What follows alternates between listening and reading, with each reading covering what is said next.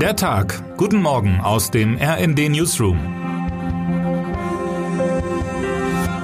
Es ist Freitag, der 19. Januar.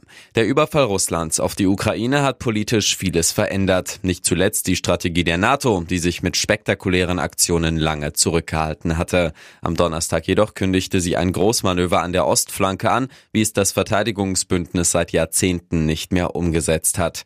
Zur Abschreckung Russlands sollen bei der Übung mit dem Namen Steadfast Defender, also standhafter Verteidiger, rund 90.000 Soldatinnen und Soldaten mobilisiert werden, wie US General Christopher Cavoli nach einem Treffen des NATO-Militärausschusses in Brüssel erklärte.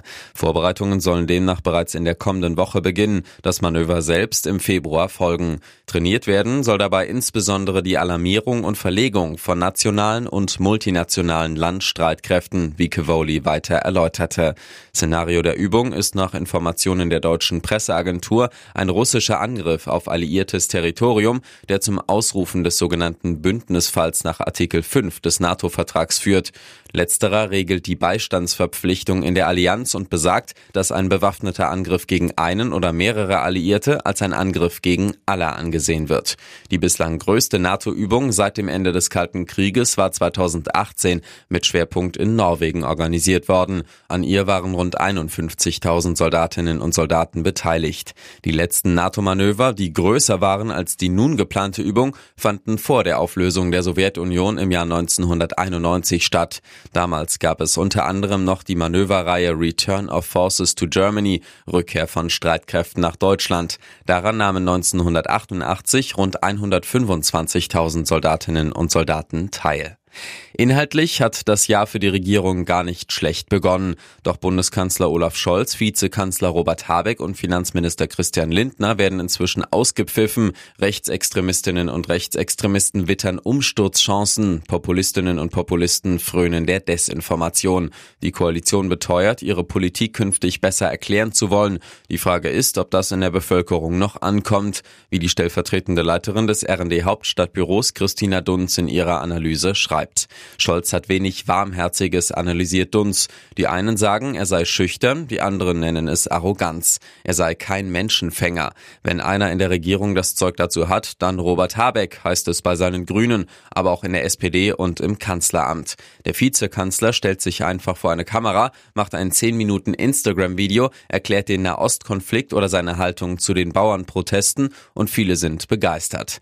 Auch Angela Merkel wurde mitunter ausgepfiffen, sogar als Volksvertreterin Volksverräterin beschimpft. Nerven behalten, nach vorn blicken. Das war in solchen Augenblicken ihr Motto. Doch es gibt einen entscheidenden Unterschied. Mit ihrer CDU lag sie nie in Umfragen bei 13 Prozent, wie jetzt die Kanzlerpartei SPD. Der Konflikt um Dieselvergünstigungen für Landwirte überschattet den Start der Agrarmesse Grüne Woche in Berlin. Das jährliche Branchentreffen unter dem Funkturm öffnet heute um 10 Uhr die Türen für Besucherinnen und Besucher. Der Bauernverband droht mit neuen bundesweiten Aktionen bereits in der nächsten Woche, sollte die Ampelkoalition den vorgesehenen Abbau der Agrardieselsubventionen nicht fallen lassen. Die bisherigen Proteste seien nur das Vorbeben gewesen, erklärte Bauernpräsident Joachim Ruckwied gestern in Berlin. Wenn sich nichts verändert, dann kommt es möglicherweise zur Eruption. Im Bundestag kam es unterdessen zu einem Schlagabtausch über bessere Perspektiven für die Landwirtschaft. Der Haushaltsausschuss des Bundestags beriet am Donnerstag in einer Bereinigungssitzung über den Etat 2024 und vorgesehene Einsparungen, die auch den Agrardiesel betreffen. Und trotz der Proteste rückt die Ampel von diesen Plänen nicht ab. Die Ampelkoalition steht zu diesem Kompromiss, sagte Grünen Haushälter Kindler.